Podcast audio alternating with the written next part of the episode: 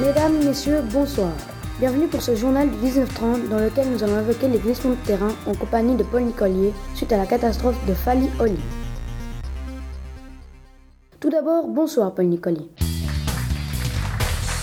Alors on constate les conséquences de ce glissement de terrain qui sont tout de même considérables comme pour chaque événement de ce genre. Pouvez-vous nous expliquer comment une telle catastrophe peut survenir? Bonsoir Darius. Sachez déjà qu'il existe deux catégories de glissements de terrain.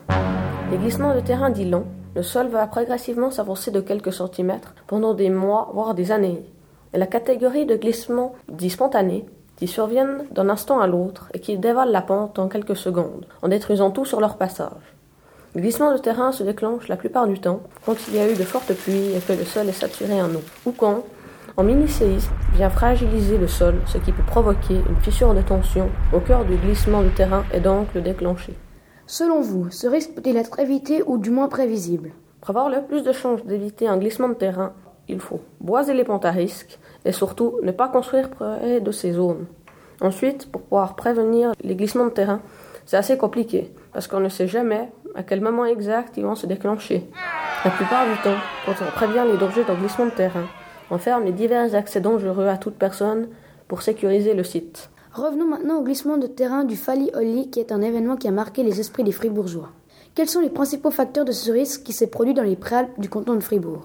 Il faut savoir que cette catastrophe s'est produite en mai 1994 et que ce cas de glissement de terrain est une réactivation soudaine d'un glissement de terrain post-glaciaire, long car entre avril et août de cette année, il se déplaçait de 200 mètres par jour.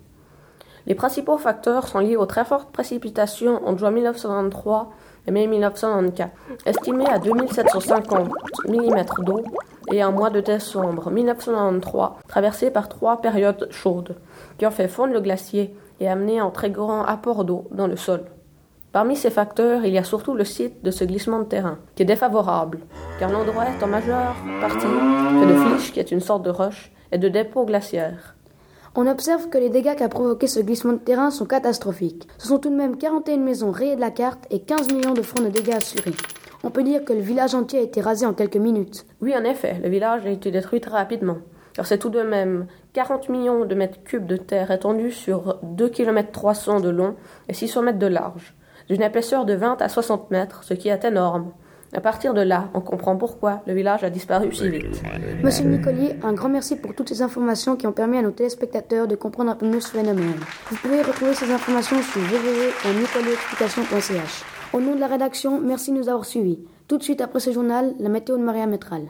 Demain à cette même place, vous retrouverez Olivier Dominique. Très bonne soirée à tous.